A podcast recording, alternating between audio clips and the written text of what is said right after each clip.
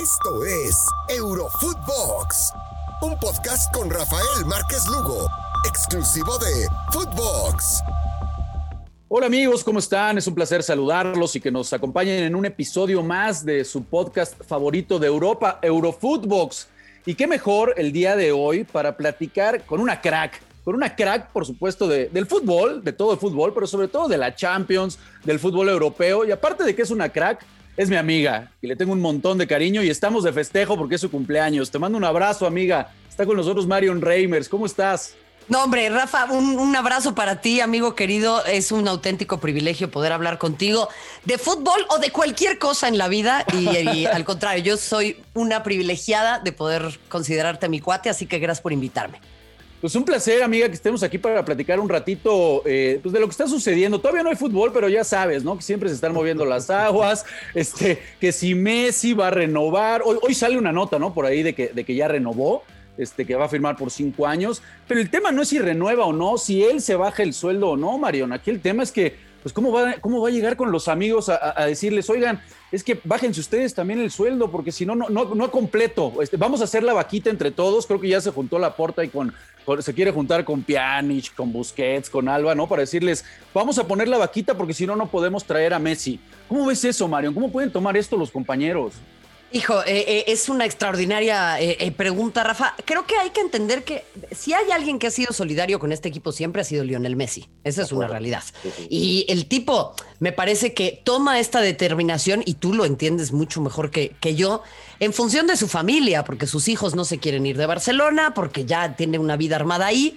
Pero lógicamente lo que pasa en, en, en el Barça es una herencia de malos manejos que Tú sabes, muchas veces en la esfera pública es de, ah, bueno, es que ganan un montón de dinero, ¿qué más les da ganar menos?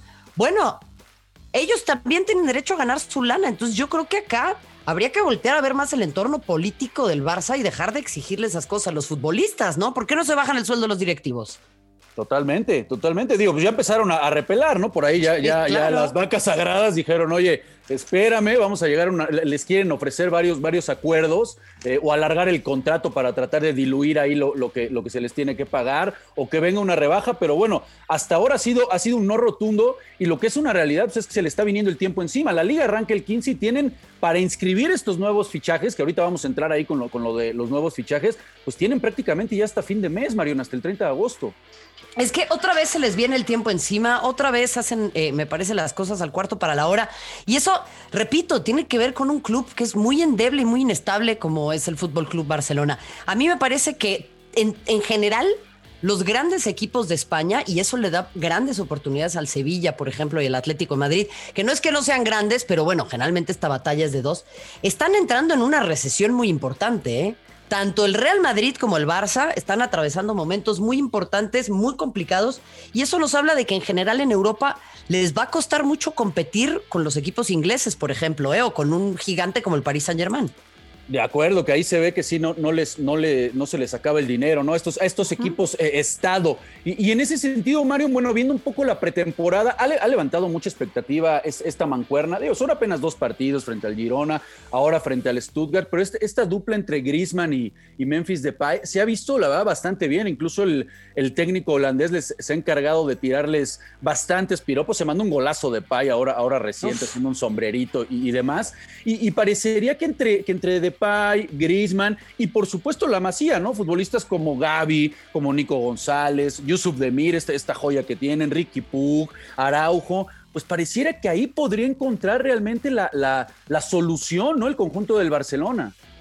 A ver, eh, qué, gran, qué gran punto el que mencionas, ¿no, Rafa? Porque al final creo que tenemos que tener en cuenta que, por ejemplo, Griezmann, cuando no está a la sombra de Messi, y cuando puede jugar en su posición, eh, digamos, más cómoda, es un extraordinario futbolista. Lo que pasa es que de repente eh, Can Barça se devora a los jugadores, ¿eh? Y ahí es en donde la, clave está en lo que dices con la masía.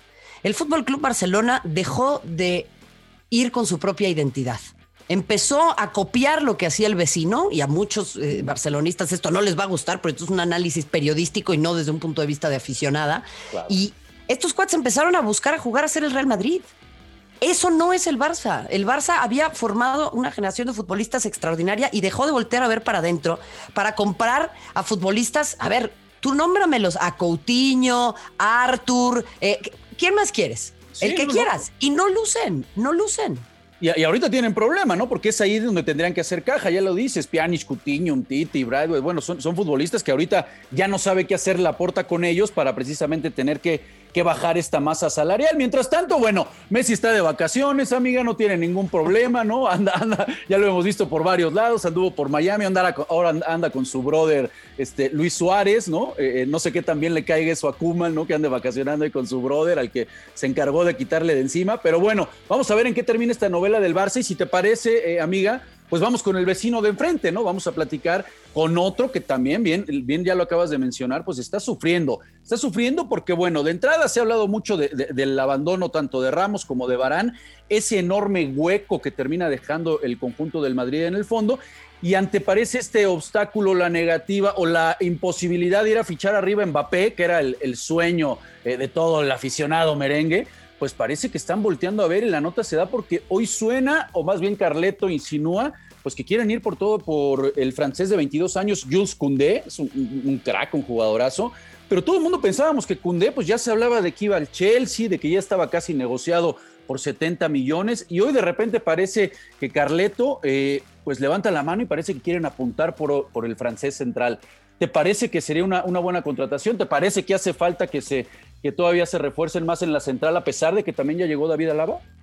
Yo creo que eh, al Real Madrid nunca le viene mal seguirse reforzando, Rafa, porque es una máquina, eh, y, lo digo también desde el punto de vista de la afición, en donde siempre se exige más, ¿no? O sea, el Real Madrid no puede tener una temporada en donde se reestructure, en donde más o menos pueda voltear hacia adentro y piense, sino que tiene que estar alimentando esta máquina de éxitos y cualquier cosa que no sea ganar la orejona, la liga, absolutamente todo, queda corto. Y ahí creo que también tenemos que poner al centro del cuestionamiento, pues qué tanto es factible una cosa así en medio de una crisis económica y de todo lo que se presentó el año pasado. Eh, el Real Madrid ahí tiene el peso del nombre, ¿no? Y eso a cualquier futbolista lo jala.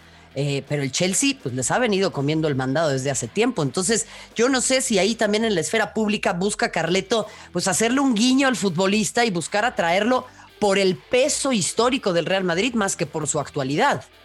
Sí, claro, ¿no? Por irte, e, ese verso de ir a ganar, es, esa playera de ir a ganar títulos, de que todo el mundo te reconozca, sabemos lo que pesa esa playera. Y bueno, pues hoy, da, dan esa nota cuando ya todo el mundo lo teníamos en la órbita precisamente con, con. Vamos a ver finalmente si terminan convenciendo a, Jules Koundé. Y, del otro lado, eh, eh, Mario, en la parte de arriba, eh, yo, veo un, yo veo con todo respeto un Madrid, pues que si no es Benzema, y lo vimos el torneo anterior, amiga, en la Champions, cuando no era Benzema, pues no era nadie, ¿eh? no era ni Isco, no era ni Mariano. Eh, eh, ¿Qué va a pasar? ¿Acudirán a, que regrese Bale? ¿Acudirá Carleto a darle otra oportunidad a Jovic? ¿Por fin Odegaard va a hacer ese recambio en el medio campo que parece que se está haciendo viejo? Qué gran pregunta, qué gran pregunta, porque el medio campo es lo más preocupante, yo creo, ¿no, Rafa? Digo, salvo tu mejor opinión, ahí el Real Madrid va a, tener serios problemas como para encontrar pues quienes puedan tener los blasones y sobre todo satisfacer a una afición de, ese paladar tan negro como lo puede ser la del, del Real Madrid, ¿no? Y, bueno, a Bale, a Bale yo lo veo jugando golf, Rafa. Ah, no, A ver, yo lo veo jugando golf.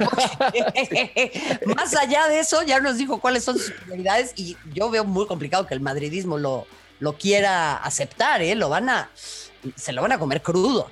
El, problema acá es que, es que si, si uno analiza, digo, Bale con todo y jugando golf, ¿no? Que, bueno que se la viva jugando golf, pues te garantiza cierta, cierta cantidad de goles, ¿no? Y si uno repasa los que acompañaron a Benzema, pues nunca te brindaron esa cuota de tranquilidad. Si el francés por algo no estaba, era sufrir, porque ni Vinicius, ya no hablar de Hazard, ¿no? Que ahora, ahora resulta que Hazard eh, da la nota porque llega delgado. Bueno, mamita querida, si vamos a, dar la, nota porque Hazard llega delgado, imagínate. Pero seguimos esperando, Marion. Periodismo deportivo de calidad, Rafa. sí, no, bueno. Seguimos esperando quién, quién va a ser ese socio con Benzema a la salida de Cristiano. Siguen extrañando realmente. Vinicius no ha estado a la altura, Rodri no se diga. Lo de Mbappé, pues cada vez se ve mucho más lejos, ¿no? Ahora Mbappé ya declaró que quiere ganar la Champions y también se le está viniendo encima al conjunto del Madrid, ¿no? Porque ya es, el mismo caso. Va a arrancar ya la liga en poco tiempo y, a, eso hay que sumarle también, pues bajas por COVID que tiene el conjunto merengue. Es que qué interesante lo que sucede al interior de los clubes, ¿no? Porque uno podría pensar, Rafa, que en este momento cualquiera tendría que alzar la mano y decir, yo voy a ser el socio de Benzema. No están trayendo a Mbappé, no están trayendo estas figuras. Es el mejor momento para que se destape alguno de los que están. Sin embargo, a veces eso termina por generar más presión, ¿no? Y ese ha sido, por ejemplo, el caso de Vinicius, al interior de un equipo en donde no hay el más mínimo resquicio de paciencia. O sea, ahí tienes que llegar listo sí o sí. Entonces creo que es una, es una paradoja, porque si bien es un momento inmejorable, creo que también la ausencia de, tal vez sentir esa competencia, pues puede ser para los jóvenes un peso extra. No sé en tu experiencia cómo lo hayas vivido. Sí, no, totalmente, pero por supuesto estoy de acuerdo. Digo, todo apunta a que les van a tener que dar la oportunidad. No veo cómo se pueda reforzar ahí arriba, pero sí veo una clara dependencia de, Mbappé, eh, de perdón, de, de Benzema todavía. Te tengo que comprometer, amiga haciendo este, este, análisis de estos dos que hemos, que hemos estado platicando, tanto de Barça como con Madrid, ¿quién va a dar la campanada? ¿Quién va a ser mejor temporada? ¿O de plano nos quedamos mejor con el fichaje de Rodrigo de Paul y repite el Atlético de Madrid? yo creo, Rafa, es más, yo creo que este es un momento inmejorable, no únicamente para el Atlético de Madrid, sino para el Sevilla, ¿eh? En una de esas se me hace que el Sevilla pueda empezar a ser un dolor de cabeza. Y esto no es algo que le vaya a gustar a los madridistas ni a los culés, pero le viene bien a la liga. Le viene bien a la competencia de la liga en España. O sea, que exista un cuarto, un quinto en discordia, porque de veras ese tema entre esos dos ya empezaba a volverse pues, francamente desgastante, ¿no? Como aquella vez que jugaron cinco clásicos, creo que como en un mes. Sí, sí, sí. Este, pero yo te diría que en una de esas veo tal vez un poquitito más fuerte al Barça por el envío anímico que le significa eh, eh, ya dejar de lado todas estas broncas con Messi. ¿eh? Voy a, voy Sobre todo un Messi que viene inspirado de la Copa América. Eh, ahí el tema, estoy, estoy contigo. Creo que se, logra sacudir gran presión de encima de Leonel Messi con este triunfo con la albiceleste. Y vamos a ver, vamos a ver en qué termina, pero sí creo que puede andar un poco mejor el conjunto del Barcelona. Marion, se nos, se nos, acaba el tiempo, hombre, se nos acabó muy, muy rápido. Este, gracias por acompañarnos, gracias por, por estar aquí. Es un placer, amiga, que se repita, ¿no? Pero por, supuesto, amigo, hay muchas cosas que tenemos que repetir, entre ellas que me invites a este espacio y yo feliz siempre, siempre, lo sabes, de acompañarte y de aprender de ti.